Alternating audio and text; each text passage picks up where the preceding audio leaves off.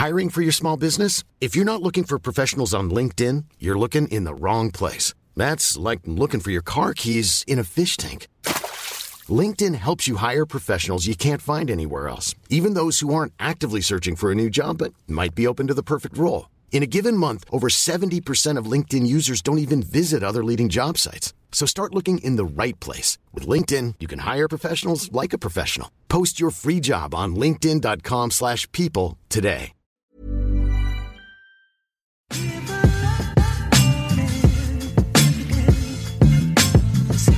Bonjour et bienvenue dans Sois gentil, dis merci, fais un bisou, le podcast des anciennes petites fissages qui ont arrêté de l'être. Je suis Clémence Bodoc et je suis ravie de te présenter cette semaine mon coup de cœur du moment.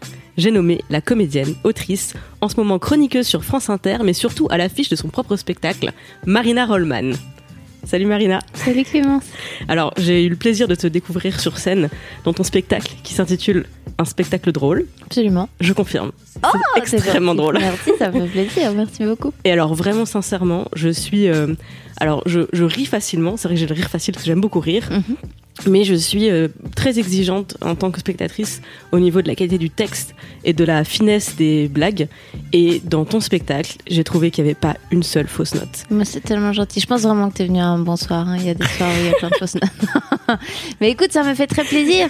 Euh, oui, je voulais faire un spectacle drôle et je suis ravie euh, d'avoir des retours bah, de gens qui me ressemblent en fait. Je suis ravie qu'il y ait des femmes de mon âge parce que parfois tu plais à des gens, c'est un peu inattendu. Mais de t'avoir toi par exemple, sachant qu'on a des problématiques en commun, qu'on s'intéresse à des choses identiques, euh, de me dire que là j'ai tapé juste, justement parce que je pense que exigeant, exigeante sur certaines choses que je traite dans le spectacle, ça me fait plaisir.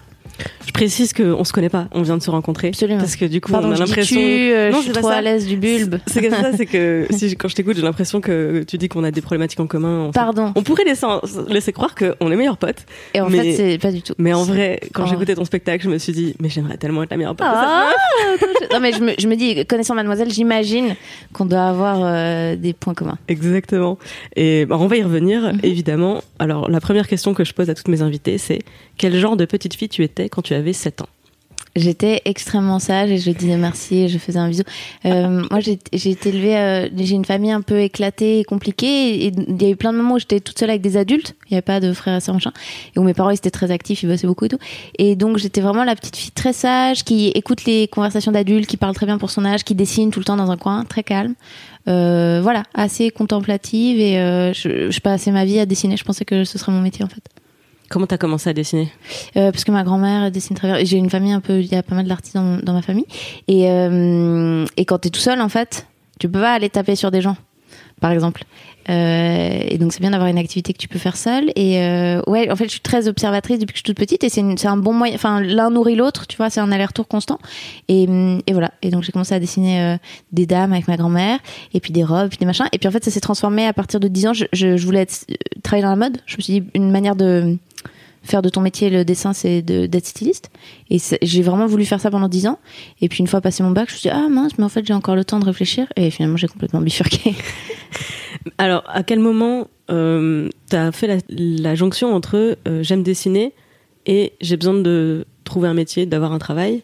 Et donc je veux combiner ma passion avec une euh, nécessité C'était le euh, l'amoureux d'un des meilleurs amis de mon père, qui est artiste, enfin ils sont plus ensemble maintenant, mais qui était artiste, et qui est londonien, et qui m'a parlé, qui m'a vu dessiner, et qui m'a parlé de la St. Martin's School, qui est une grosse école d'art euh, à Londres, et qui m'a dit, ah mais si t'aimes, euh, euh, voilà, tu devrais aller là-bas, et tout, j'ai commencé à me renseigner, et puis je, me suis mis à adorer les fringues, et les passions un peu concomitantes ont fait qu'elles se sont nourries l'une l'autre. Je suis allée faire un stage à la St. Martin's pendant des étés. Je me suis mis à bosser, dès que j'avais 14 ans, je me suis mis à bosser dans les boutiques de fringues. Je faisais des retouches, des trucs. En fait, pour.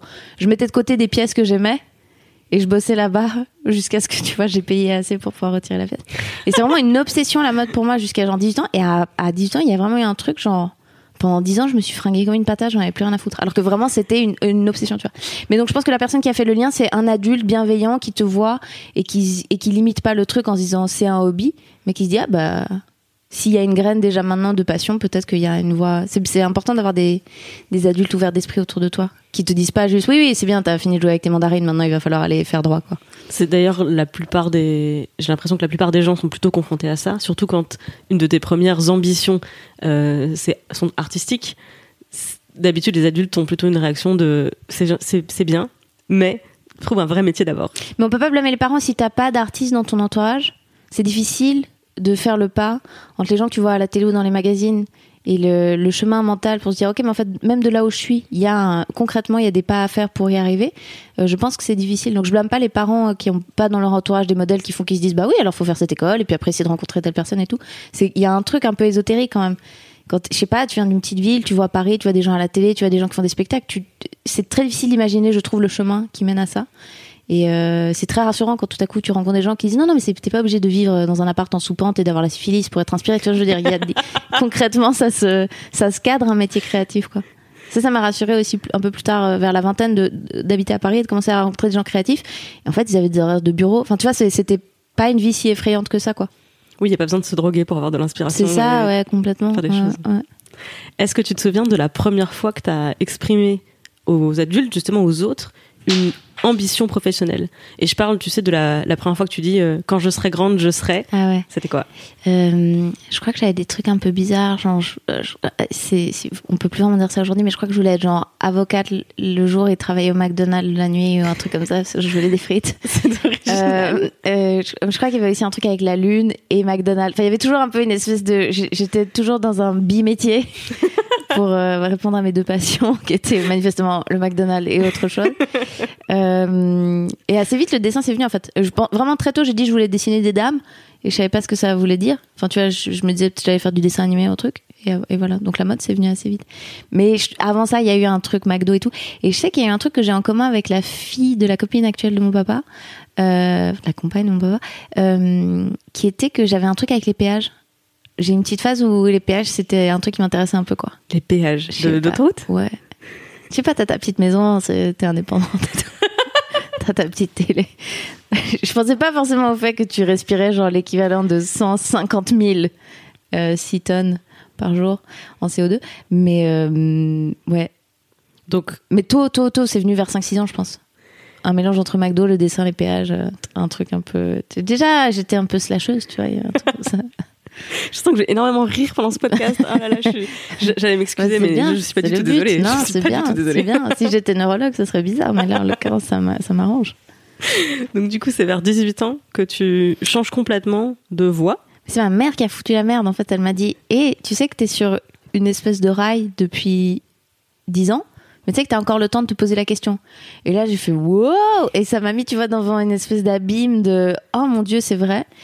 Et donc j'ai fait le truc qu'il faut pas du tout faire qu'on fait beaucoup en Suisse parce que parce que le marché de l'emploi va plutôt bien, donc on peut se permettre, c'est que je te prends une année sabbatique, ce qui est vraiment le sommet de la connardise, de dire à 18 ans, oui, j'ai bien mérité de me reposer une année quand même, là, j'ai trois, ces trois dernières années, bon, je me suis fait des dreads, j'ai commencé à fumer des cigarettes, bon, j'ai bien mérité un peu de repos, et tu pars en Bolivie, tu reviens avec un tatouage d'hirondelle, et maintenant tu sais si tu veux faire droit ou HEC, bref, scandale. Euh, donc je suis allée faire une année sabbatique, et que ça m'a pas vraiment aidé plus, et donc à la sortie de ce truc, après, je me suis dit, ok, les écoles d'art, c'est bien, mais il faut peut-être un truc un peu plus professionnalisant. Et donc, d'abord, j'ai fait de l'architecture en me disant que je voulais devenir urbaniste. Pas mégalo du tout. Tu vois, genre, je vais dessiner des villes. Euh, c'est ambitieux, c'est pas mégalo. C'est ouais, ouais. Je pense qu'il y a un peu de mégalomanie chez les architectes, les gens comme ça. Mais tranquille, hein, tu vois, en petite lunette et tout. Il le crie pas sur toi, mais euh, et j'ai commencé euh archi, j'ai fait 14 secondes dans l'architecture. Et ensuite, je suis retournée à un amour que j'avais au collège et au lycée, qui était les lettres classiques. Je suis retournée à la Sorbonne, j'ai fait des lettres classiques pendant deux ans. Et tout ça n'était pas du tout pour moi. Je n'aime pas les études. J'aimerais aimer les études. J'aime le monde académique. Je trouve ça magnifique. J'aimerais être cette personne qui peut faire 10 ans sur une thèse sur je sais pas quoi. Et je supporte pas ça. Parce que c'est trop lointain, quoi le fait qu'on te dise alors dans trois ans t'as fini ce truc qui te permettra de commencer un autre truc qui va durer lui-même deux ans. Et du coup peut-être dans cinq ans tu pourras penser à ce que tu vas faire dans la vie. Ça me paralyse. Ça manque de concret. Ah ouais à fond. Mais j'aimerais bien avoir cette euh, patience là donc euh, après les lettres qu'est-ce qui après les lettres j'ai bossé euh, en fait depuis longtemps depuis que j'ai genre 17 ans, je, je, je, bosse en écrivant. J'ai fait, je sais pas, j'ai bossé pour des magazines lifestyle un peu pourris. J'ai euh, fait de la conception rédaction publicitaire. Mon, mon père, il est là-dedans, et donc j'avais un peu des plans là-dedans. Et donc j'écris depuis longtemps. Et c'était ton job alimentaire? Ouais, voilà, je faisais des trucs à côté. Et euh, donc j'écrivais depuis longtemps de manière professionnelle. Et quand j'ai terminé euh, ce truc de hum, lettres classique, enfin quand j'ai arrêté, je me suis redirigée un peu là-dedans. C'est-à-dire, je faisais un peu de la pub. En même temps, je bossais pour des boîtes de prod cinéma à Paris. Je me cherchais un peu. Et euh, en parallèle, j'avais vu, j'étais un peu tombée amoureuse du stand-up et j'avais fait un essai qui s'était très mal passé.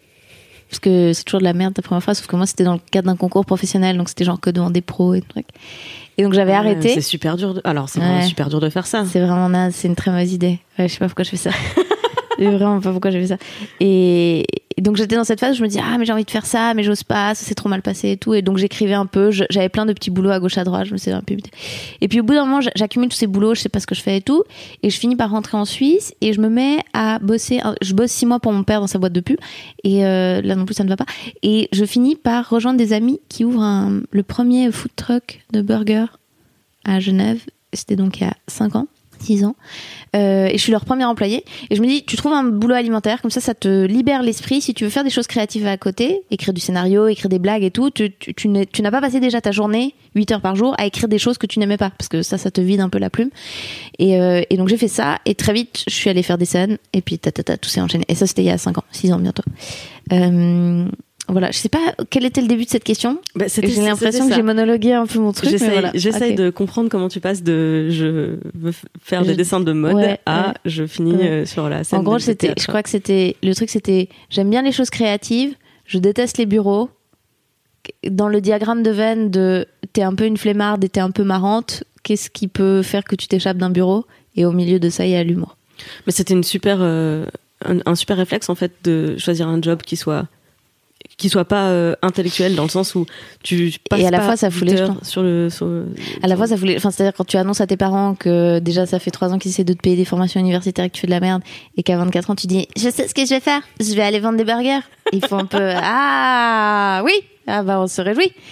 Euh, On a dit qu'on la on est content, ouais, ouais, c'est ça. Après une année sabbatique, trois rentrées universitaires pour rien, enfin vraiment une bonne grosse connasse. Et ça a dû leur faire peur en plus. Et donc oui, je pense que c'est bien à des moments de ne pas forcément enquiller sur des jobs que t'aimes pas juste parce que c'est un peu que ça te rassure. Genre, en même temps, je dis ça, je suis très privilégiée.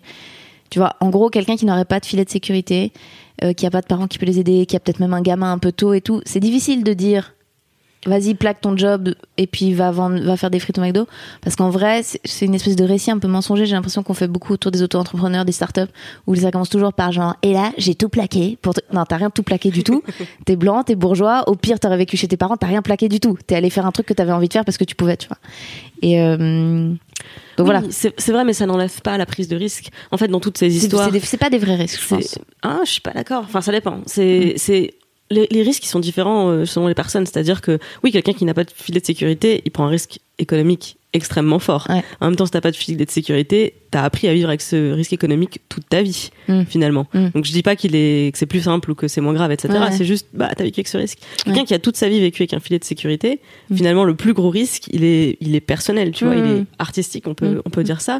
Je suis pas pour hiérarchiser les, les risques en disant euh, c'est plus facile pour les uns ou pour les autres. Je pense que objectivement, si tu commences à, à dire qui c'est qui prend le plus de risques, ouais, bien sûr, Mm. celui qui Mm. risque de finir à la rue, il Ouais. prend plus de risques ouais. que celle qui va s'égratigner l'ego en ça, ratant ça, euh, un casting. ça. Ok. Euh, mais quand t'es la personne qui se présente au casting, t'as pas l'impression que tu prends un risque euh, moindre ou que tu risques moins, ou que tu es en train de passer une étape moindre par rapport à celui qui. Non, mais j'étais libérée, j'étais libérée de questions de, tu vois, j'avais pas de gosse, par exemple. J'ai toujours pas d'enfant. Mais tu- ça, c'est des choses, il y a des, il y a des, il y a des trucs un peu concrets qui, qui je pense, te font réévaluer ces choses euh, à une autre lumière. Mais donc, non, moi, c'était, mais en plus, je viens d'un milieu où ils étaient très cool, mes parents, avec ça.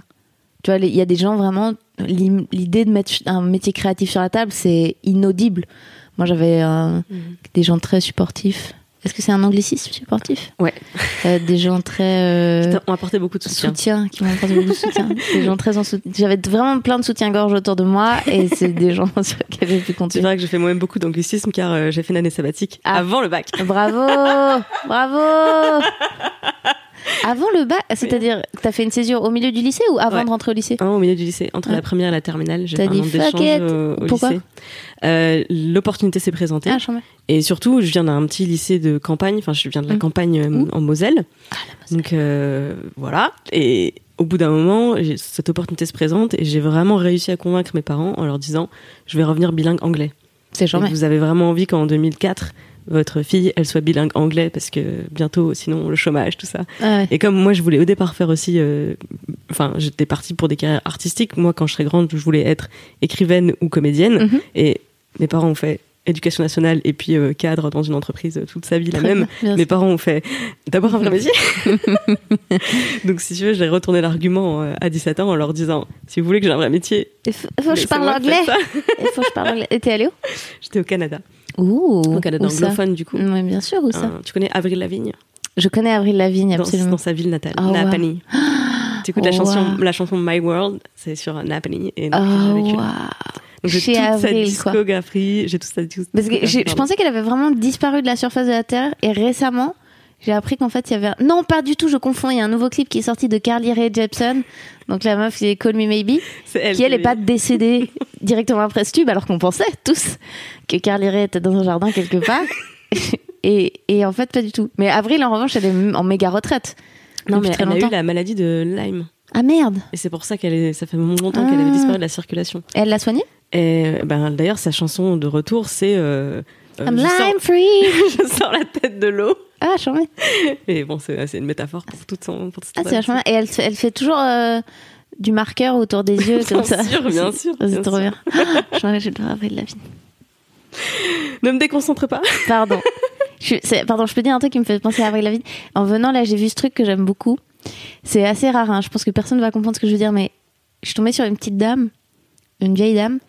Tu sens qu'elle a acheté une de ses fringues, en l'occurrence là c'était les chaussures, dans un truc de grande distribution, genre la le chaussure, un truc comme ça. Et qu'en fait c'est un modèle qui est fait pour des jeunes, mais qui est juste assez casual pour qu'il soit un peu ambigu. Et donc tu trouves cette dame qui a genre une petite bottine noire en cuir et tout, qui pourrait être ok, mais sauf qu'il y a genre une grosse bandoulière avec des gros pics.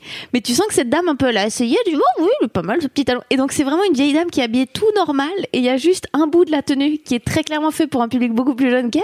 Puis ça détonne un peu, mais elle se voit. Tu sais, c'est comme quand elles ont les cheveux mauves, t'as l'impression qu'elles remarquent pas tout à fait quoi. Et j'ai vu, il y avait vraiment un truc, tu sais, comme les bracelets à pic que portait Avril Lavigne à l'époque, machin.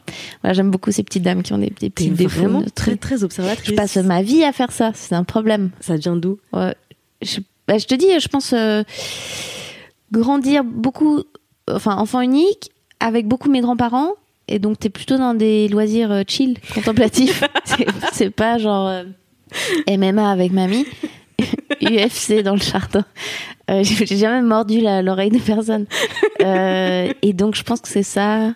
Ouais, je pense que c'est ça. Ma grand-mère, elle a vraiment un bon œil et tout. Elle peignait beaucoup. On, on regardait beaucoup de films ensemble. Machin. Je parle au passé, mais elle n'est pas décédée. Et euh, en revanche, c'est un truc que j'y pense tous les soirs. J'ai tellement peur que mes grand-mères décèdent. Euh, voilà, donc l'observation. Pardon, je t'ai déraillé. Et, et est-ce que quand tu observes les gens, tu Oui. fais aussi des histoires? Mais c'est ça mon grand problème dans la vie. En fait, c'est pour ça qu'un jour j'aimerais bien écrire des romans. Je crois parce que j'ai un problème avec le fait d'imaginer la vie des gens. C'est pour ça que j'ai une énorme obsession sur les fenêtres et les balcons. C'est-à-dire que n'importe où je me balade particulièrement la nuit, tu sais, tu devines, tu te dis que derrière chaque lumière un peu dorée, il y a une existence, il y a tout un truc. C'est un vrai problème. Et mon père a un peu ça aussi. Mais du coup, mon père écrit des livres, donc il, il, il, il, a un moyen de canaliser ça, mais il te raconte des histoires sur tout. Et si, on, si tu t'assieds sur une terrasse avec lui, il y a des gens qui passent on va se faire des films sur des plombes parce que parce que la couture de son pantalon révèle un truc sur lui ou truc. Donc oui, oui, c'est un peu une maladie. Euh, je pense que c'est un peu problématique parce que tu as envie d'être peut-être un peu trop intrusif et connaître la vie des gens un peu trop. Je pense que tu vis un peu trop dans le fantasme, ça c'est un peu un problème chez moi. Mais je me dis peut-être qu'un jour j'écrirai et ça me, ça me détendra. Ou tu pourrais devenir le nouveau Sherlock Holmes, car c'était sa principale qualité. C'est vrai? C'était l'observation. Ah ouais. je- capable de justement déduire toute la vie des gens sur la base de euh, euh, t'as un peu plus de Oui. cale à ce doigt qu'à l'autre, donc tu joues tel instrument Ah, depuis tant de trop temps bien. et tout. Et Ah, c'est chambé. J'ai l'impression qu'il en faut peu. Aujourd'hui, on a très peu d'attention et j'ai l'impression qu'il en faut peu pour impressionner les gens. Mais il y a des gens qui, que je connais pas qui m'écrivent des messages euh, sur Instagram et je dis genre, ok, merci Alex. Et ils sont là, comment tu sais, je m'appelle Alex? Bah, parce que ton handle Instagram c'est ALX, donc j'ai, tu vois ce que je veux dire? donc je me dis, aujourd'hui, il en faut peu pour être Sherlock Holmes, C'est un truc de malade. ah oui, Alex, enfin, c'est marqué. Mais je pense que tu as raison que notre euh, attention est en baisse. En baisse, il y a des études qui montrent que euh, à cause des, enfin à cause, Mm. notre pratique des, du- des outils numériques euh, fait qu'on est habitué à zapper de plus en plus. Ouais. Tu sais, donc notre génération euh, née euh, dans- après les années 80, là, Ouais. 80 et plus, on s'appelle les millennials Ouais. et euh, notre caractéristique première, c'est la L'inattention. de, de l'attention et le, le zapping euh, permanent. Mais est-ce qu'il y a le multitasking qui s'est développé en parallèle qui fait qu'on est bon dans d'autres trucs? Peut-être? On peut se dire ça pour se, pour se rassurer, mais je pense qu'il y a un Ouais. fond de vérité là-dessus. Oui, je pense qu'on est capable de faire euh, plusieurs euh, choses en même temps, enfin plus que, que nos aînés peut-être. Tu vois ce que c'est la Vaporwave? Non, c'est quoi?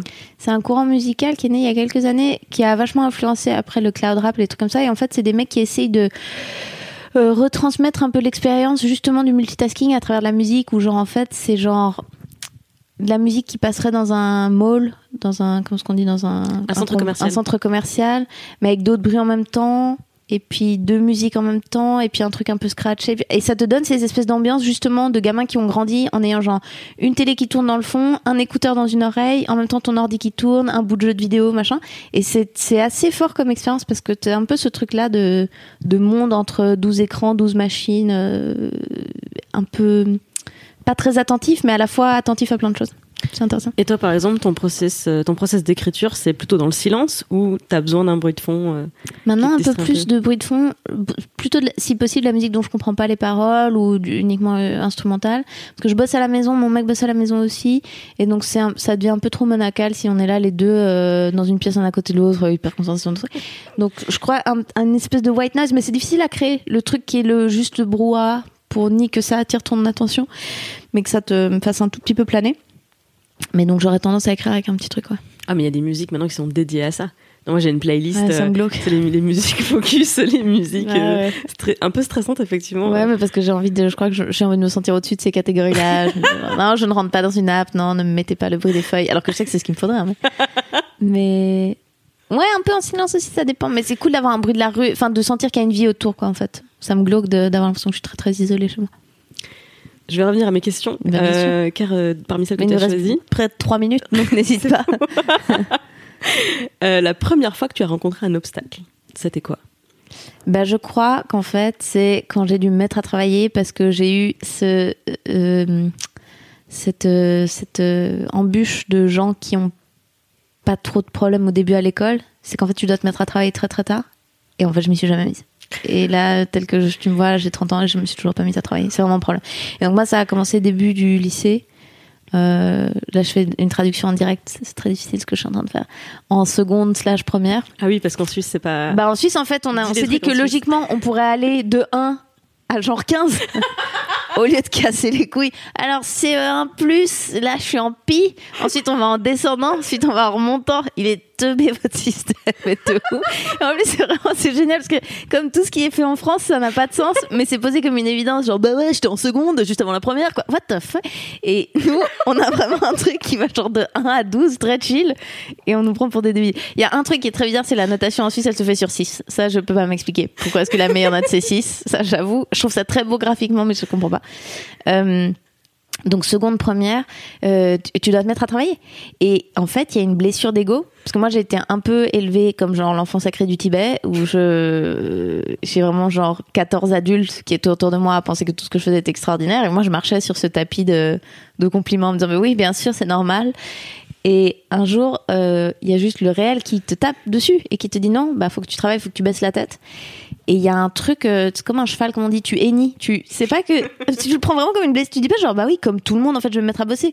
Tu dis genre, quoi? Moi? Mais non, moi au-dessus, moi mieux, vous pas m'aimer? Et donc, tu fais, et donc, en fait, je traîne ce truc, de- méthodologiquement, c'est un gros problème. Un- je sais pas travailler. Je sais pas tenir des délais, je sais pas structurer ma pensée, je sais pas tout, quoi.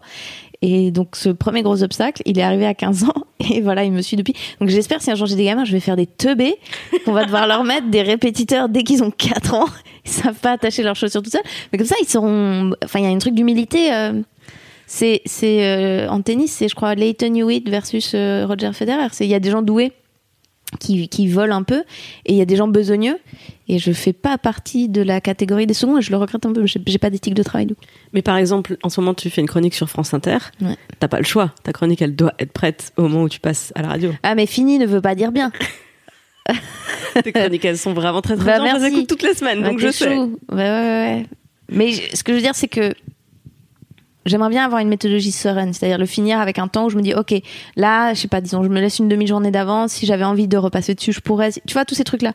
Et là, moi, j'ai toujours l'impression que je, je remplis ce qu'on me demande, mais à l'arrache, et je suis presque un peu vexée qu'on me, de- on me fixe des délais. Enfin, c'est naze. J'ai un rapport très conflictuel au travail qui me fatigue. Je, ouais, j'ai d'ailleurs, j'ai très envie de retourner chez le psy là depuis quelques temps juste pour euh, aller reparler de ces trucs-là. Alors, vu que t'as ce problème-là, Ouais. comment t'as réussi à écrire tout un spectacle? Mais il n'est pas écrit ce spectacle, c'est ça que tu comprends pas Clémence, c'est que demain j'ai rendez-vous pour la première fois de ma vie avec un metteur en scène et j'ai pas de texte à lui montrer. Mais parce que je l'ai bossé par petits bouts comme ça, mais tu sais, tu prends des notes et tout. À part ça, c'est assez commun en vrai dans le stand-up. Il y a beaucoup de gens qui travaillent comme ça, c'est-à-dire qu'on a des bouts d'idées, euh, t'as des notes, tu le travailles à l'oral, puis au bout d'un moment, en fait, ce, ce bloc, disons, de 6 minutes, tu le connais tant et si bien que tu n'as pas besoin de passer par un traitement de texte. Il y a pas mal de gens qui bossent à l'oral en fait en vrai. Et euh, là le problème c'est que moi il va falloir que je le, fixe à un moment donné pour qu'il y ait des gens qui puissent mettre le nez dessus et me dire ah bah tu devrais mettre cette partie là ou. Euh, mais ouais. Donc il est il est fait ce spectacle parce que j'ai juste collecté des bouts de trucs que j'aimais bien et que je faisais sur scène nanana. Mais euh, voilà. Non, mais c'est un problème. S'il hein, faut que ça pour t'aider, je reviens te voir, je t'enregistre et je retranscris ton, Ah, j'ai pensé, j'en ai parlé aujourd'hui à des amis. Je déjeunais avec euh, des gens drôles et, euh, et j'ai dit putain, faut que je, faut que j'écrive mon spectacle pour demain parce que j'ai rendez-vous avec Benjamin. Ils m'ont dit mais il y a pas une stagiaire qui peut faire ça? Et après j'ai dit, ils m'ont parlé d'un gars qui est venu, qui était interviewé à la radio, qui a écrit son bouquin en, tu sais, avec des logiciels de, de dictation, de, de dictée, de, De dictée, ouais, de, je- de dictance. Et je, et je, me suis dit mais c'est vrai, je pourrais faire ça parce que moi je m'enregistre tous les soirs. Et donc je pourrais faire ça, je pourrais essayer de me faire dicter mon truc. Euh, oui, non mais il faut que je le fasse. Hein, mais c'est parce que la vérité c'est qu'il y a une névrose derrière, c'est que l'écrire c'est le fixer. Or moi constamment je me dis non non il est pas encore à la hauteur, il est pas fini, il pourrait être mieux. Ce qui est toujours une excuse. Aussi ne pas travailler c'est aussi rester en potentialité. C'est que dans ta tête tu te dis ouais c'était pas incroyable. Franchement je vais pas donner ce que j'avais. Et moi j'ai un peu ce problème, c'est que je je finis tout pas vraiment ou je rentre trop tard ou je me laisse pas le temps de bien relire machin. Bah, c'est une manière aussi de dire eh, franchement le jour où je veux vraiment eh, vous allez pas comprendre ce qui vous arriver et tellement ce sera bien. En vrai c'est euh, une excuse. Non mais c'est très névrotique tout ça hein. c'est pas j'ai pas un rapport sain au travail. Tu connais la différence entre la, peur de l'échec et la peur de la réussite? Mais il y a la scientologie quelque part non c'est pas c'est pas comme ça qu'ils te recrutent you're afraid of success Euh, vas-y. Ben, La peur de l'échec, c'est que tu essayes pas, tu fais pas les choses. Ouais. Et la peur de la réussite, c'est que tu fais les choses, mais pas jusqu'au bout. Mais Ah t'arrives pas à finir. Mais on m'a, tu sais qu'on m'a toujours parlé de cette peur de la réussite et franchement, ça va, je crois. Je me vois assez bien au top. Je, je crois que je suis vraiment juste une énorme feignasse en vrai. Vraiment très fréquemment dans ma douche, je répète euh, des des speeches de de quand je dois accepter un Oscar, etc. Très régulièrement dans ma douche, je me vois sur un canapé de Late Show avec Stephen Colbert ou Seth Meyers. Je suis je suis toujours extrêmement spirituelle. Donc je crois pas que c'est la réussite en règle. Je crois que je suis une méga feignasse et qu'en vrai, je pensais que ne pas travailler dans des bureaux, c'était peut-être éviter ça. Et en vrai, la comédie, c'est il faut travailler beaucoup quoi. Euh, mais tu- toi, tu crois vraiment à ce truc de peur de, du succès? Alors oui, parce que c'est le truc dont moi je souffre. Mais qui, mais comment ça veut dire quoi On fait quoi quand on a Parce qu'on a peur de quoi quand on a peur du succès Euh, c'est une bonne question Ouais. parce que euh, si j'avais la réponse, j'aurais fini d'écrire mon roman. Ouais. tu crois pas que c'est qu'on a peur de voir nos limites Je crois que finir, c'est surtout te dire ah bah, je pouvais pas faire mieux en fait. Moi, je trouve que c'est ça que je crois dont j'ai peur. Je pense que c'est il y a de ça et il y a aussi un côté j'ai l'idée de ce que je peux produire. J'ai l'idée de bah, par exemple pour moi c'est un roman, pour toi c'est un spectacle, tu vois, j'ai l'idée de ce de sa version idéale sûr, ouais. et en la faisant, j'ai l'impression que c'est trop loin en fait que je vais pas arriver à la version idéale et qu'en vrai du coup, je serais pas satisfaite de la version intermédiaire de du mieux que je que je puisse faire en vérité, ça sera pas ce que je veux faire dans l'idéal. Ouais. Et donc à quoi bon? Mais c'est pour ça que je dis, je sais pas si c'est la peur de, du, de- du succès qu'on a. J'ai l'impression que c'est la peur du réel, il me semble plutôt. Ah non, Tu vois ce que je veux dire. C'est de voir l'écart entre euh, ton idéal platonicien de roman ou de je sais pas quoi et ce que tu vas produire en vrai. Est-ce que tu dirais que t'es perfectionniste ou exigeante? Je suis mégalo. Pourquoi? Mais si j'étais perfectionniste, tu finis un truc, tu, tu, tu, le remets sur les chevaux sans cesse, etc. Mégalo, je pense que c'est plutôt ça, c'est que je projette un truc idéal. Je me dis, oh là là, mais ça a l'air fatigant d'aller jusque-là. Et du coup, je m'y mets une heure avant, je oh, c'est fini, tiens. Et les gens disent, ah, mais c'était pas mal. Je dis, ouais, j'aurais pu faire mieux, tu sais, la prochaine fois. Et vois, tu, tu, tu gardes cet écart tout le temps, machin. Mais vraiment, il faut que je retourne euh, chez un médecin, parce que j'aimerais bien régler ça, ça me fait chier. J'aimerais bien régler ça et des problèmes de colère que j'ai aussi, mais ça, c'est un autre problème. Des problèmes de colère? Non, je sais pas, je, je trouve hyper contrôle fric dans la vie privée, ça, ça m'énerve. En fait, je vois un peu ma grand-mère et ma mère, et je vois comment elles sont casse-couilles. Et je me dis, je sens que je suis déjà un peu sur cette pente de pas laisser vivre les gens autour de moi, et euh, faut pas trop que je le fasse. Voilà, c'est deux raisons pour lesquelles je me retourne chez un psy. Alors à propos de régler des problèmes, Oui. la première fois que quelqu'un t'a fait gagner du temps dans la vie, alors vie perso ou la carrière selon... euh, Et ben, je pense que c'est un copain que j'ai eu, un amoureux que j'ai eu euh, qui qui était un peu cette deuxième sur la même vague que euh, le lycée qui te vient dans la tête et qui tout à coup exige de toi que tu travailles. C'est un peu la première personne qui m'a fait rencontrer un rapport au monde qui était pas genre qui incluait que le fait de dire non, de poser des distances, d'avoir des limites, de ne pas accéder au monde de mes désirs, c'était pas un je t'aime pas, c'était juste un en fait c'est le monde, c'est normal. Et moi je pense j'ai vécu jusque là dans un truc un cocon familial euh, très émotif, hyper affectif, hyper dans les je t'aime, la démonstration et tout, mais l'envers de ça parce que c'est un modèle dont on parle beaucoup aujourd'hui, il faut dire quoi, c'est comme qu'on les aime. Mais l'envers de ça, c'est que tout est drama, c'est-à-dire euh, dès qu'on te dit pas je t'aime, tu dis mais ça va pas en fait. Tu, dis mais non en fait parce que je, en fait je, travaille chez Paul et je, dois juste vous vendre euh, une torsade de chocolat, je peux pas vous dire chose. Et t'acceptes pas, tu vois le le nom, la distance, les trucs comme ça quoi. Et je pense que ce copain, en fait, ça a été juste une première histoire d'amour avec quelqu'un qui était un peu plus dur que moi.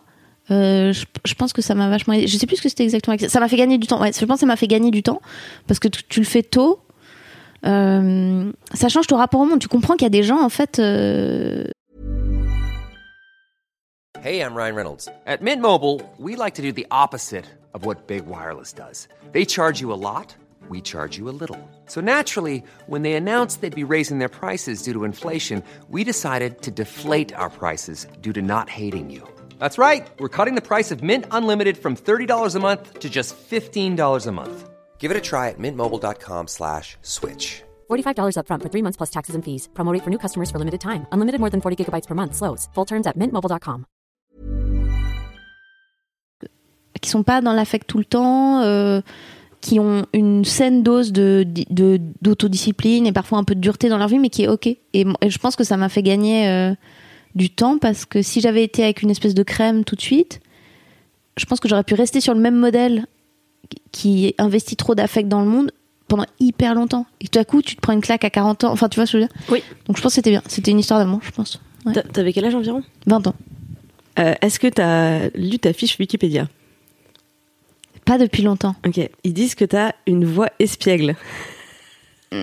tu es d'accord avec cette affirmation Une voix espiègle. Moi, l'autre jour, on m'a dit que j'avais une voix poissonnière. Je crois, je mais je sais pas, j'étais assez fière. J'avais une cool voix de radio et tout, je pouvais moduler. Et c'est euh, et c'est Kader Aoun, euh, producteur émérite euh, de plein de gens qui font des blagues, qui m'a entendu l'autre jour. Il me dit mais en fait, toi, t'as une voix de poissonnière. Et j'ai marrant parce que j'ai toujours l'impression dans le monde du stand-up d'être un peu étiquetée, genre meuf un peu bourgeoise, un peu délicate, un peu machin. Et il m'a fait remarquer, et à partir du moment où il me l'a dit, j'entendais plus que Ah ouais, quoi? Il me disait Ah, mais en fait, t'es une espèce de titi parisien affreux. Donc, voix espiègle. Euh, est-ce que, est-ce que peut-être c'est une voix métaphorique? Pas les, pas les sons de ma voix, mais tu vois, une. une peut-être. Tu vois ma voix comme ma plume quoi une voix c'est quoi? Mais euh, une voix espiègle j'ai l'impression que c'est plutôt des pub pour des compotes ou des trucs comme ça. C'est genre un peu des petits rires de nez comme ça. C'est un peu espiègle, non voilà. Moi, je parle pas comme ça. Non, non pas du tout. Je suis assez peu d'accord avec cette affirmation. Du coup, il y a plein de trucs faux sur Wikipédia. L'autre jour, j'ai googlé Thomas Wiesel, qui est donc un ami et collègue humoriste suisse. Et il y a un mec qui a fait une blague dans la première ligne de sa bio qui est euh, dont la ville préférée est Genève. Et alors euh, localement, vous expliquez Genève, Lausanne, il vient de Lausanne, Thomas, euh, rivalité, haha, derby, hihi. Et donc le mec a mis ça dans sa première ligne Wikipédia et ce n'est pas corrigé. Donc ça prouve juste un truc entre ma voix espiègle et le truc de Thomas, c'est que personne va voir nos pages Wikipédia et donc personne ne va corriger ces immondes erreurs. mais si quelqu'un veut aller ajouter, elle a une voix espiègle slash de poissonnière. Peut-être que la moyenne entre les deux, c'est ma voix. Je sais pas. Surtout pour pouvoir mettre un truc sur Wikipédia, il faut une source. Et maintenant, grâce ah à cette interview, oui, ils vont avoir une source. C'est confirmé, voix de poissonnière. comme elle le disait, comme elle le décrivait si bien. Avec sa voix de poissonnière. Autotroll. ouais. Ah non, je sais pas. Toi, c'est quoi les voix bien? Les filles, on veut toujours qu'ils aient des voix chaudes, des voix sensuelles. Ouais, c'est un peu un souci, non? T'as pas eu euh, ce type de commentaires Faut pas s'écouter, en fait. Faut pas. Faut... Moi, j'ai jarté le casque. Clémence, en ce moment même, a non seulement un micro devant sa bouche, mais un casque sur ses oreilles. Et nous, à la radio, on a la possibilité d'avoir le casque. J'ai enlevé le casque, qui me rend énormément service. Parce qu'en fait, un casque, si moi, je suis très angoissée, et quand tu flippes un peu pendant des chroniques et que tu te marches dessus et tout, bah, le casque, en fait, tu t'entends être en train de tomber dans un puits sans fond. Et c'est, tu sais, genre, tu fais un bruit de bouche bizarre. Si tu, si tu le fais sans le casque, tu te dis, bon, bah, je continue. Si tu le fais avec le casque, t'as vraiment envie de faire attendez pause je fais un bruit de bizarre enfin rien ne va et donc ne pas s'entendre c'est un peu la clé en fait puis j'écoute pas trop mes chroniques en fait Euh, mais c'est intéressant de moduler. Ça fait des années que j'aimerais trop doubler un dessin animé un jour. Oh, oui Mais parce que je fais souvent des petits bruits. Je fais souvent des, des voix, des. oh, de- quand je parle à demi, je fais souvent des. Et je. Alors, quel type de personnage euh, tu. Tout, tu je sais pas. J'aimerais faire des trucs bizarres. Big Mouth. T'as regardé ce truc sur Netflix? Sur la puberté? Oh, je l'ai pas regardé, Oh, mais j'en ai entendu si beaucoup de bien. Pff, là, là, c'est vraiment super. Euh, là, il y a plein de voix très drôles. C'est Nick Kroll qui fait beaucoup des voix qui sont vraiment super. Rick and Morty, il y a des voix formidables. Euh, je sais pas, j'aimerais bien faire des voix de petits personnages un peu fous. Tu devrais faire une wishlist. Euh, Oui, ça, les gens. Euh, c'est vrai. envoie et on dit Ouais. Oui, cette fille devrait absolument C'est faire ça. ça. quoi. En fait, il y a une humoriste que j'aime beaucoup, euh, qui a un peu fait mon éducation à l'humour. C'est une anglophone qui s'appelle Maria Bamford, c'est une américaine. Et elle est spécialiste des voix. Euh, tant et si bien que si vous parlez anglais, il faut pas aller la voir en vidéo. Il faut juste écouter les albums. Parce qu'elle module tellement qu'en fait, t'as vraiment six personnages dans les oreilles et tu. C'est impressionnant quand t'as vraiment l'impression d'avoir plusieurs personnes. Et elle est folle et elle fait du doublage euh, dingue. Après, à part ça, elle est littéralement folle. Elle est vraiment bipolaire type 2, je crois. Euh, et c'est intéressant, elle en parle beaucoup. Elle parle beaucoup de maladie mentale. C'est super. Et c'est qui tes autres- inspirations dans le stand-up? C'est beaucoup des anglophones. hein. C'est euh, c'est Jerry Seinfeld qui m'a donné envie d'en faire. Euh, J'aime beaucoup Maria Bamford, Sarah Silverman. Oui, oh, Euh, là, oh, c'est 15 drôle. problèmes d'amour. Ouais, puis c'est- ils sont deep, c'est- ils sont très beaux ces derniers spectacles. Parce que pendant longtemps, elle a été un peu iconoclaste. C'était juste genre, et maintenant, des blagues pédophiles sur les nazis. Et tu vois, c'était hyper drôle, mais c'était un peu gratuit. Et je trouve que là, depuis 3-4 spectacles, il y a un truc de maturité où elle est d'accord de nous montrer qu'en fait, elle est hyper euh, soft et poétique et lyrique et, et très douce et belle et machin. Et euh, ouais, c'est vraiment bien.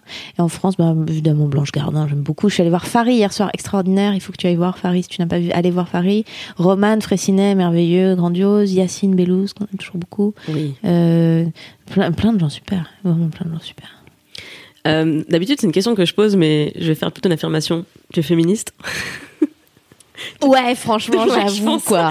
franchement, je sens que je prends des risques, tant pis, rien à foutre, dans les bureaux de mademoiselle. Ouais, j'assume, ouais. Euh, oui, je crois, je crois, je crois, je crois, je crois. Oui, bien sûr, bien sûr, bien sûr.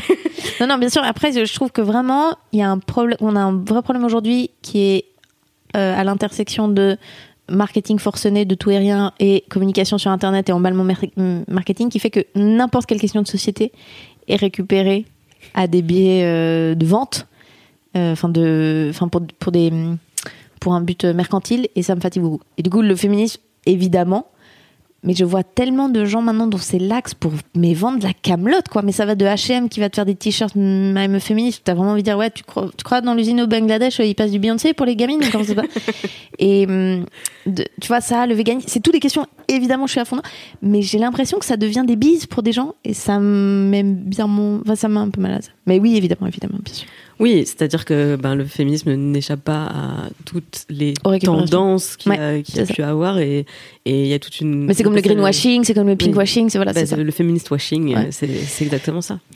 Euh, oui, c'est vrai que tu as un excellent sketch sur les véganes. Ah mais merci sais que écoute je suis Ah, bravo, super. Elle est, Pardon. elle- je vous le dis, je la vois en vrai, elle est pleine de protéines, elle, est, elle, est, elle, est, elle a très bonne mine. Mais c'est alors j'ai beaucoup aimé ce sketch comme tout ton spectacle parce qu'il y a toujours cette double dimension dans la vanne où en fait tu te moques de personne et, en même temps il y a, cette ironie il y a, parfois un peu de sarcasme etc qui égratigne euh, enfin tout le monde s'en fait mal en fait Ah, bah c'est gentil, merci. Vraiment, je, crois- que ça, effectivement, c'est le but. Je, suis un peu un petit oiseau sensible et post-Trump, post-Le Pen pas loin, post tout ça, j'ai vraiment eu l'impression que, genre, en fait, on ne peut pas juste rester dans son coin et dire Hé, nous, entre nous, on a raison et ceux d'en face, c'est vraiment des nuls. Et vraiment, j'espère que tout le monde peut venir voir un spectacle et qu'on peut tous se mettre d'accord et qu'on se tient par la main à la fin et tout. Genre récemment, j'ai reçu un, un message trop chou d'un mec sur Facebook. Euh, petit gars, polo, plus pull sur les épaules, vraiment la gueule de. Voilà. Je sais pas, Versailles, j'en sais rien, manif pour tout, j'en sais rien. Et il m'a envoyé juste, voilà, je veux vous dire, euh, je suis euh, de droite, catholique, je suis vraiment pas votre public, mais j'ai beaucoup aimé votre spectacle. Et ça m'a fait vraiment plaisir parce que, en fait, je pense vraiment qu'on est. Ça devient très compliqué cette idée de aliéner la moitié d'un pays et dire, toi, on, on te parle plus. Et à la On prochaine élection. vous ouais. avez tort Et à la Donc, prochaine euh, élection, voilà. j'espère que c'est mon camp qui gagne, comme ça pendant 5 ans, toi t'es frustré, et après on rechange. Ça me fatigue de fou, donc je suis contente si tu dis ça. Du coup, peut-être ça donne un truc un peu tiédasse, mais, euh, non mais je pense que c'est important vraiment de trouver l'hu- l'hu- l'humanité commune, quoi. Genre, viens, on peut se moquer, et si toi tu continues à choisir de faire ça, c'est ok, mais viens, on parle un peu de. Mais des trucs très universels et humains au fond. De genre, j'en parlais à midi avec des potes. Avoir peur, tu peux le poser de deux côtés. Les gens de gauche ont peur des nazis, et les nazis ont peur des noirs, tu vois. Et il y a un peu un truc de. euh, viens, si on parle de la peur en général, peut-être qu'on peut tous rire et dire genre, oh, bah, c'est vrai que c'était pas très justifié. Pas qu'il faut absolument tous accueillir un nazi à la maison, mais tu vois, je veux dire. Il y a un truc un peu comme ça. C'est vraiment loin d'être Tidas. En fait, Ok, ok, euh, cool. pour moi, c'est un spectacle comme le tien. Il remplit parfaitement le rôle de ce que j'appelle euh, le bouffon du roi à Mhm. l'époque. C'est, c'était le seul qui pouvait dire la vérité Mhm. à la cour. C'était le seul qui pouvait dire les pires horreurs aux, aux Mhm. dominants, euh, aux riches, aux puissants, sans risquer de perdre la tête. Et donc, c'était d'autant plus nécessaire que ce rôle existe. Et hum, moi, j'ai une grosse, j'ai eu une grosse peur ces dernières années. Euh, parce que donc moi je suis très féministe comme tu t'en doutes de, vu mon travail. Et, et avec euh, effectivement le- tout ce que tu disais sur Le Pen, Trump, tout ce climat Mm. politique, euh, ma plus grande peur c'est de voir notre camp des progressistes se, se cristalliser aussi Ouais. dans ses peurs et, euh, et, et s'empêcher en fait d'avoir recours à l'humour pour déranger, pour secouer Ouais. les gens. Ouais. Parce qu'en fait, euh, se secouer entre nous par des slogans politiques, par des manifs, par du débat qui peut être très violent de, symboliquement, parce que effectivement, il y a ces clashs de valeurs contre valeurs. C'est pour moi l'humour, c'est pas une, c'est pas une violence en plus, c'est justement une sortie de ce, de ce paradoxe et de la confrontation. Mais, je- mais je pense qu'il faut, euh, en tout cas, pas constamment attaquer des gens qui sont pas dans la salle. Typiquement, si on est entre gens de gauche, peut-être c'est intéressant de, de se moquer aussi un peu de nous. Enfin, tu vois, j'ai un, un peu ce problème à.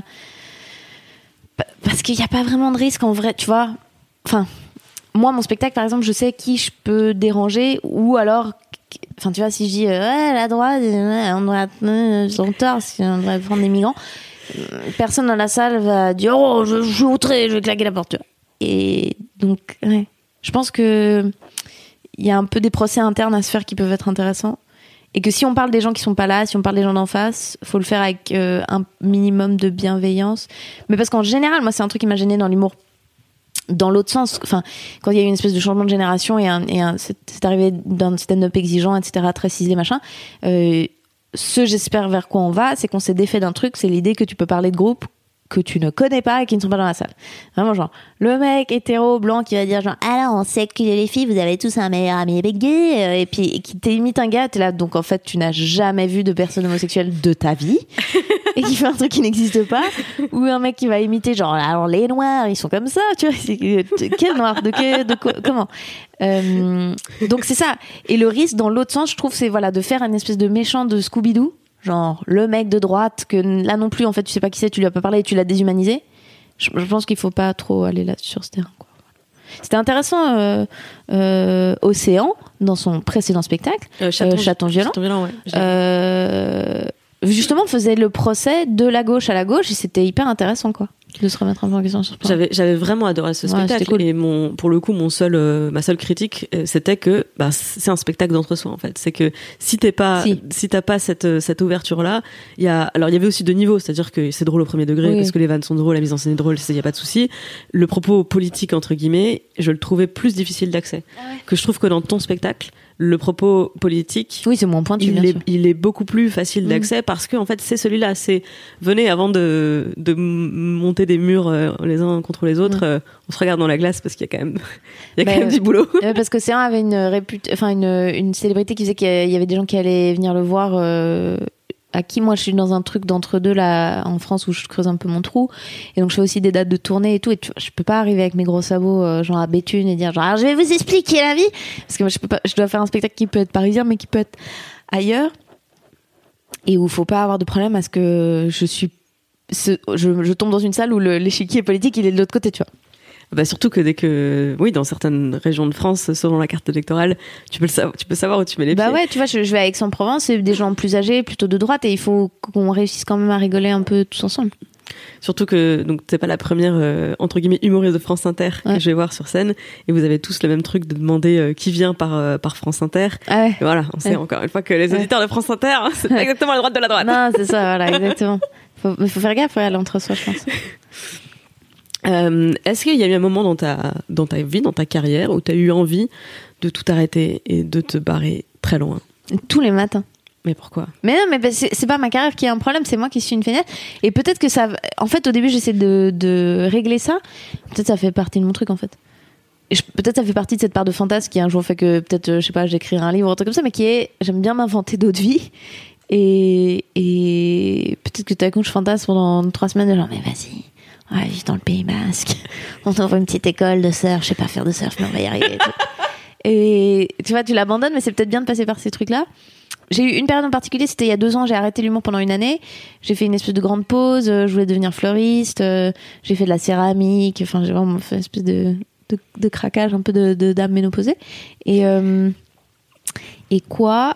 Et après j'y suis revenue parce que je me suis dit, bah quitte à faire un métier, euh, autant que... En fait je crois qu'il y a un truc, c'est que je suis, très impatiente, touche à tout, je me lasse vite et tout. Et donc j'aimerais en fait en vrai changer de métier toutes les deux semaines.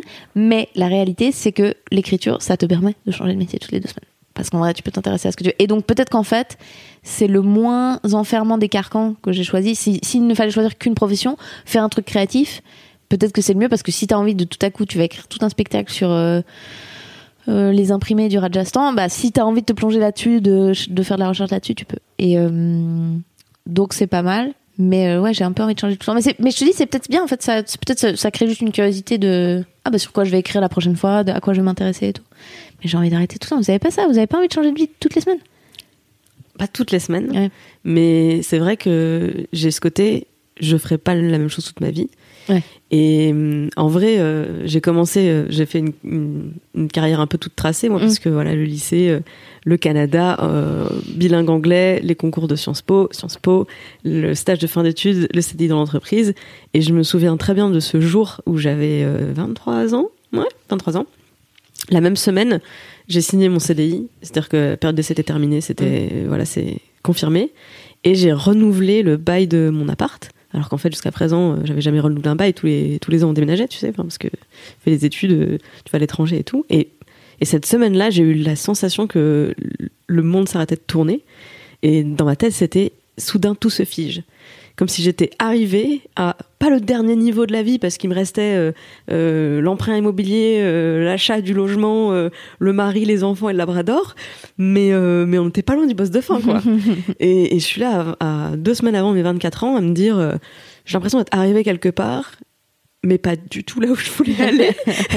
C'est un mensonge du coup, qu'est-ce qu'on fait?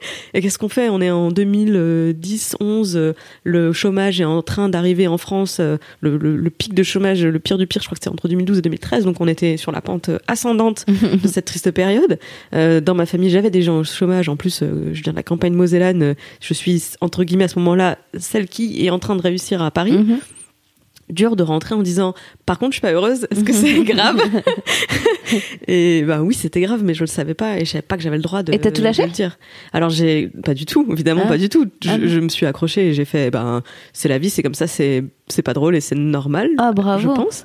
Et deux ans plus tard, j'ai fait un burn-out. Ah bah voilà, il est là le petit Bernard. Euh, ok, Oh, je suis vachement euh, admirative de. C'est comme ça que je suis arrivée chez Mademoiselle en fait, parce que j'avais découvert le site, j'avais j'écrivais un petit peu pour le site, et, euh, et du coup là je, je, je, je plaque tout effectivement, euh, et, euh, et je suis à deux mois de retourner vivre chez mes parents parce que bientôt il y a plus d'argent sur le compte, Ouais.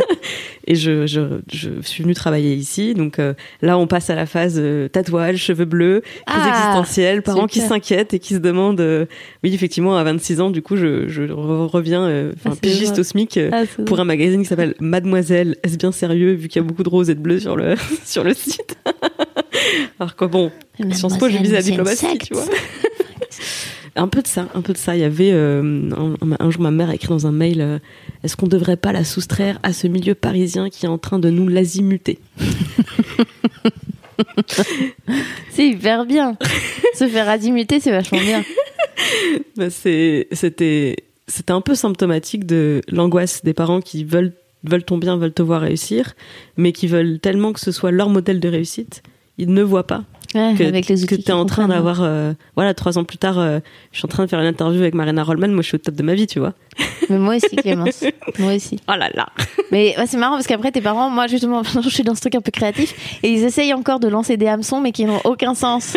c'est-à-dire? Mais genre, et tu, alors, je, veux, je vais te donner son numéro parce qu'il y a le petit-fils de Thierry qui fait un stage chez AB1 et je crois qu'il serait intéressé à te rencontrer. Et t'as vraiment un truc genre, c'est pas un tuyau ça en fait, euh, papa, ça me sert rire, tu vois. Et ils te font des contacts un peu genre, non, mais écoute, il travaille chez Télé 7 jours, ça peut, euh, ça peut, ça peut t'avancer à quelque chose. Et c'est marrant parce que, ouais, bah, c'est chaud, mais c'est normal, c'est parce que si un jour on a des gosses, je pense aussi, on aimerait, on aimerait bien pouvoir les aider, tu vois, à avoir des trucs. Ah, mais C'est dur d'avoir des tuyaux et des trucs, des machins. c'est. Je t'ai dit que je suis partie dans l'étranger. Donc j'avais 15 ans le jour où j'ai dit à mes parents je veux partir à l'étranger et ils m'ont autorisé à le faire. Avec le recul, je ne sais pas si je laisserais ma fille aînée de 15 ans, qui du jour au lendemain vient me dire c'est ça que je veux faire, je sais pas si je la laisserais faire. Et ma, ma grand-mère maternelle avait essayé de faire chanter ma mère en fait en lui, en lui donnant de l'argent pour pas qu'elle me laisse partir. Comme ça marchait pas, elle a fini par lui dire il va lui arriver quelque chose, elle va être violée, elle va mourir, ce sera de ta faute. On se fait pas plus geler au Canada, je crois, Je statistiquement. surtout pas en 2003. Et du coup, euh, ma mère m'a quand même laissé partir. Wow. Et elle m'avait, elle m'avait jamais euh, raconté ça. Elle me l'a raconté des années plus tard. Hyper chou. Et moi, je pense pas en fait que si euh, ma mère me disait ça de ma fille, ça, évidemment que ça me ferait flipper. Évidemment que je ferais Ouais. ah mais je peux pas vivre avec cette culpabilité. Donc en fait, euh, je m'invente un truc. Et non, tu ne partiras pas. Et, et alors que je suis, euh, enfin, je sais que ça a changé ma vie et ça m'a permis d'être la personne que je suis devenue. Donc, donc dur d'être, dur d'être parent quoi. Je, j'ai beaucoup de critiques à faire ma, à ma mère, mais j'ai surtout un immense respect de, je le ferais pas mieux quoi. Parmi les questions que tu as choisies, il y avait le jour où je me suis fait peur. Euh, le jour où je me suis fait peur. Mais en fait, c'est bizarre. Je vis constamment dans un état de grande anxiété et à la fois d'insouciance absolue. C'est-à-dire que constamment, je me fais un peu peur et en même temps, euh, je le vis avec une espèce de semi-nonchalance. Genre. euh, Alors, la scène avant, j'avais vraiment une angoisse physique et des symptômes de trac qui étaient handicapants. C'est plus trop le cas.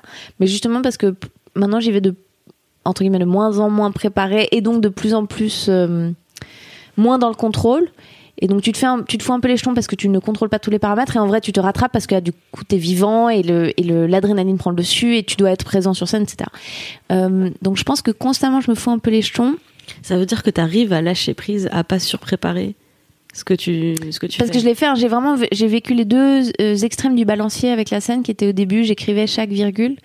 Je recopiais mon texte à la main euh, genre 30 fois avant de monter sur vraiment mais pour des passages de 5 minutes hein. et je, je, je connaissais tout. Et donc en fait j'arrivais sur scène et j'étais une espèce de d'élève de sixième tétanisé. Je tenais le micro comme si ma vie en dépendait et je récitais ma poésie et j'étais la personne la moins charismatique du monde mais j'avais des textes plus ciselés du coup parce que je ne me rattrapais que qu'à ça et en fait au bout d'un moment je me suis dit il faut faire le contraire c'est pas possible euh, déjà que ce soit douloureux comme ça de monter sur scène et puis ensuite de, de- ne pas habiter de pas être là de, de juste. Et donc j'ai fait le contraire qui est, je suis allée aux États-Unis, j'ai passé deux mois à Los Angeles pour aller faire des, des scènes ouvertes là-bas en me disant le faire en anglais, t'es tellement handicapé, j'ai un bon anglais, tu vois, mais c'est quand même un autre milieu. Tu, vas devoir lâcher prise le jour où tu peux le faire un tout petit peu en anglais, ça veut dire qu'en français tu vas voler quoi. Et euh, je suis allée le faire en anglais, effectivement c'était très difficile, mais c'était super, j'aime beaucoup cette ville. hein. Je suis revenue en, en Suisse, je devais faire mon heure là, pour la première fois de ma vie et j'ai moins préparé et ça s'est mieux passé parce que là je commençais à être un peu moi-même et donc je suis un peu maintenant partie sur cette traîne de j'écris un peu moins précisément je suis moins dans ce truc de écrire des vannes mais plus tu es là t'as une idée à défendre sur 5 minutes et tu sais où ça va parce qu'avant c'était vraiment une espèce d'accumulation de de une ligne de blague quoi et là je suis je suis vraiment dans le contraire qui est plutôt t'as des idées t'essaies d'être là t'essaies d'être présent tu tu tu en fait tu sais où ça va et donc tu peux le défendre avec ton corps avec ton esprit avec ton machin et puis maintenant, je pense que je devrais revenir un peu au milieu, qui est à nouveau reciseler un peu plus. J'ai oublié d'être orfèvre depuis un an, deux. Euh, je pense que ça me ferait du bien d'y revenir. Mais là où ça m'a libéré, c'est qu'en fait, quand tu es dans le contrôle absolu, je pense qu'il y a aussi une question d'ego qui intervient, qui est quand tu es dans le contrôle, c'est-à-dire que tu estimes que tu vas devoir délivrer une telle performance et tu te tiens à un tel standard qu'en fait, t'es presque trop prétentieux pour ce qui va t'arriver, tu vois. Faut que t'acceptes qu'il y a un peu d'inconnu. À partir du moment où tu dis, bah, tu sais quoi, ça peut planter ou pas, mais j'ai confiance en moi, puis on y va, je pense que tu deviens meilleur parce qu'il faut être humain. Les gens sont pas intéressés à voir une espèce de, de saucisse qui sait pas se tenir et qui enchaîne les 13 blagues qu'elle avait notées.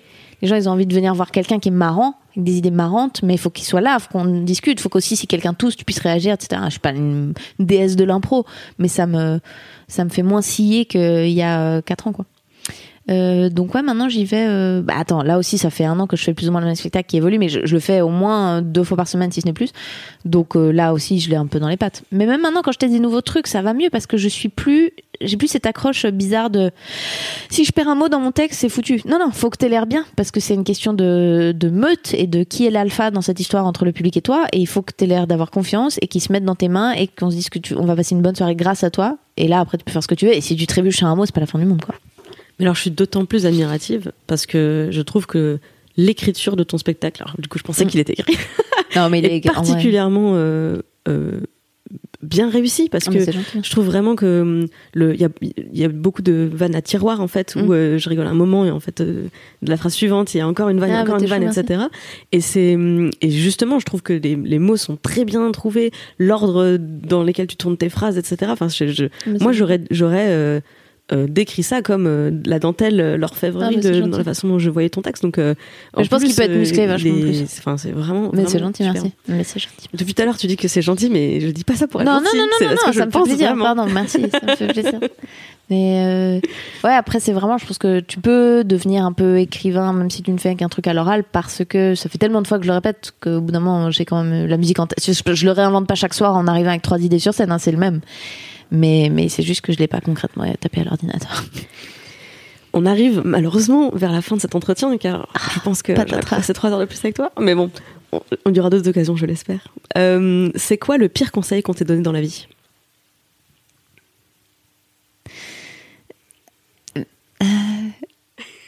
Non, mais j'ai j'ai envie de revenir à ce truc qui est justement de pas rentrer libéré, libéraux, machin, qui est genre. L'important, c'est de faire ce que t'aimes. Écoute-toi. Et en vrai, je pense que ça veut dire, c'est pour ça que je serai jamais bonne dans quoi que ce soit. C'est parce qu'à partir du moment. Non, mais tu sais, jamais, jamais un sprinter ou un neurochirurgien qui dit, ben, mes parents m'ont vraiment dit, éclate-toi. Et du coup, j'y suis allée, j'ai fait 40 ans d'études. C'est pas vrai. Et donc, je pense qu'on ne m'a pas, et c'est très beau en vrai, mais ils m'ont libéré euh, dans le côté plaisir, mais donc on ne m'a pas inculqué d'éthique de travail. Donc, je pense que le côté éclate-toi, pense à ce que tu veux et tout, qui est vraiment un truc qu'on entend partout maintenant parce que je sais pas start-up culte de soi euh, remplacement du religieux par euh, par euh, Instagram je sais pas si ça nous rend vachement servi je pense qu'une il y a une saine dose de discipline euh, de travail qu'on a peut-être oublié qu'on réinjecte un peu à travers le fitness j'ai l'impression qu'aujourd'hui les les assets euh, d'aujourd'hui c'est les gens qui sont qui, qui te mettent qui te mettent leurs stats et qui sont là genre no no gain et tout et je pense qu'il il touche un, un, un aspect de sagesse et de bon sens qui est intéressant. Donc ouais, vas-y, éclate-toi. Mais parce qu'en fait, la vie n'est pas que ça. Et je pense qu'en fait, c'est très stérile de se dire qu'aujourd'hui, et c'est surtout un- une responsabilité de malade, de dire aujourd'hui, le but, c'est le bonheur. La réalité, c'est ça. Mais il faut pas, parce que c'est paralysant, de dire putain, faut que je sois heureux. Mais attends, mais là, il est 5 heures, je suis heureux, je suis pas heureux là. Qu'est-ce que ça fait 5 minutes? On est heureux, on est pas heureux. Et en vrai, je pense qu'on doit réinjecter du sens dans nos vies avec d'autres trucs que juste, si la fin, c'est juste toi, ton kiff, mais alors pourquoi est-ce qu'on n'est pas tous devant Netflix avec des spaghettis froids et une main dans le slip, tu vois? Je pense qu'il faut, il va falloir encadrer tout ça un peu d'autres choses. Donc, euh, je pense que le pire conseil qu'en fait, c'est c'est vas-y, sois heureuse, éclate-toi. Non, mais oui, c'est très bien, il faut, mais c'est un, c'est un dommage collatéral. Faut, je pense pas que ça peut être la boussole, quoi. Ça peut, enfin, ça peut pas être le, le, le, le nord, le bonheur. ça, Oui, ça, ça peut être le nord, mais c'est une grande responsabilité, comme tu dis. C'est compli- Ouais, puis compliqué, c'est ça répond pas vraiment à la question. C'est comme si je- je- tu veux manger quoi? Un truc bon? Enfin, tu vois, je, c'est comme si on, on- on sautait une étape, on voulait arriver à la fin. Trouver de la joie dans ce qu'on fait tout, c'est cool, mais je, je pense que ça demande plutôt de savoir euh, dans quoi t'aimes être utile, quelles sont tes qualités naturelles, euh, qu'est-ce qui donne du sens, euh, dans quoi tu t'insères dans une communauté. Je pense que tout ça, c'est en fait les trucs qui font que oh ben je suis heureux. Ça c'est la c'est le résultat de l'équation. Mais si tu commences par bon bah faut que je sois heureux, qu'est-ce que tu, tu te lèves comment le matin Tu fais quoi? Tu restes au lit en vrai. Tu. Beaucoup de pression. Ouais. Et quel conseil tu donnerais aux gens qui nous écoutent Le meilleur conseil que tu aurais à donner? Le meilleur conseil que j'aurais à donner. Hmm. Euh, alors attends, j'essaie de réfléchir à des trucs qui m'ont fait du bien dans la vie. Euh, Je vais dire un truc un peu plat. Euh, vraiment, moi, je suis assez partisane de pas trop d'écran dans la chambre et de lire. C'est cool si on peut lire avant de dormir. Je pense que ça fait du bien à tout le monde. Mais sinon, non, mais ça, c'est un peu naze. Euh, écoute, j'ai un roman qui me guide un peu dans la vie, mais il est, il est un peu vieillot et donc il y a certains trucs où il est un tout petit peu misogyne, un tout petit peu raciste. Donc je sais pas si je peux vraiment le recommander, mais. Oh, même 80% des productions culturelles Ouais. euh, de l'humanité. C'est un roman de 75 d'un mec qui s'appelle James Salter. En français, ça s'appelle Un bonheur parfait. C'est vraiment très beau. Euh, voilà. Et en fait, dedans, il dit ce truc que je trouve cool qui est euh, on devrait lire un seul livre dans notre vie. Enfin, on devrait étudier un livre très très bien. J'aime bien cette idée de, tu vois, t'y revenir. En fait, que la sagesse, c'est pas d'avoir lu tous les livres, c'est d'en connaître un très très bien à fond et tout. Et ça, c'est joli. Euh, faut se faire du bien, faut, je sais pas, faut. Ah, J'ai que des platitudes qui me viennent. Franchement, lisez un bonheur parfait. Je pense c'est cool. C'est très, j'imagine, hétéronormatif, peut-être un peu sexiste. Il y a un ou deux mots un peu semi-racistes. Mais c'est un très beau livre. Et je pense que ça parle d'une vie bien vécue, que le temps te file un peu entre les doigts et que ce qui fait le bonheur, c'est ces petits moments et, et que tout ça est à la fois fragile et en même temps éternel. C'est très beau. Voilà, voilà. C'est ça mon conseil. Un bonheur parfait, James Salter, 75, c'est un très beau roman. Lisez-le en anglais si vous pouvez. Eh bien, merci beaucoup. Je vais ajouter mon propre conseil dans la quête du bonheur. Allez voir Marina Rollman sur scène. Vraiment un spectacle drôle, car vraiment, il est drôle. Ah. Et, et donc, euh, on peut te retrouver sur France Inter le jeudi. Absolument. Et alors, moi, je regarde sur YouTube, donc je savais pas quel jour c'était diffusé, car quand il pop sur YouTube, je suis là, yes, le nouveau Marina Rollman, très bien. Il y a les podcasts, il y a tout, les choses de la vie. Exactement. Et bah, c'est vraiment très drôle. J'aime beaucoup ta façon de d'aborder l'actualité, toujours avec cette originalité Oh, et beaucoup de beaucoup de talent, vraiment. Oh, merci. Donc, euh, bah, j'ai hâte de suivre ta carrière. Merci. À très vite, à très vite sur Mademoiselle, au théâtre. Et j'espère dans un doublage prochainement. Ah oui J'espère, j'espère. Je sais faire plein de Je voix. déteste les VF, mais j'irai te voir en VF. Ah oui, merci. merci beaucoup. Merci beaucoup. Sois gentil, dis merci, fais un bisou. C'est fini pour aujourd'hui. Rendez-vous jeudi prochain pour un nouvel épisode et une nouvelle femme fantastique à découvrir sous un nouveau jour. Tu peux t'abonner sur ton appli de podcast, bien sûr, et ça m'aide énormément à faire connaître ce programme si tu en profites pour aller mettre 5 étoiles sur iTunes et un commentaire enthousiaste. Tu peux également faire découvrir ce podcast à tes amis par Deezer, Spotify, SoundCloud ou la chaîne YouTube dédiée, ou encore sur mademoiselle.com où les épisodes paraissent chaque jeudi. Ton soutien est précieux, alors merci sincèrement d'avoir écouté jusqu'au bout, merci pour les commentaires et les étoiles. Le meilleur moyen d'aider ce podcast à grandir et d'aider mademoiselle à grandir, c'est encore d'en parler autour de toi si ça te plaît. Merci beaucoup, à jeudi.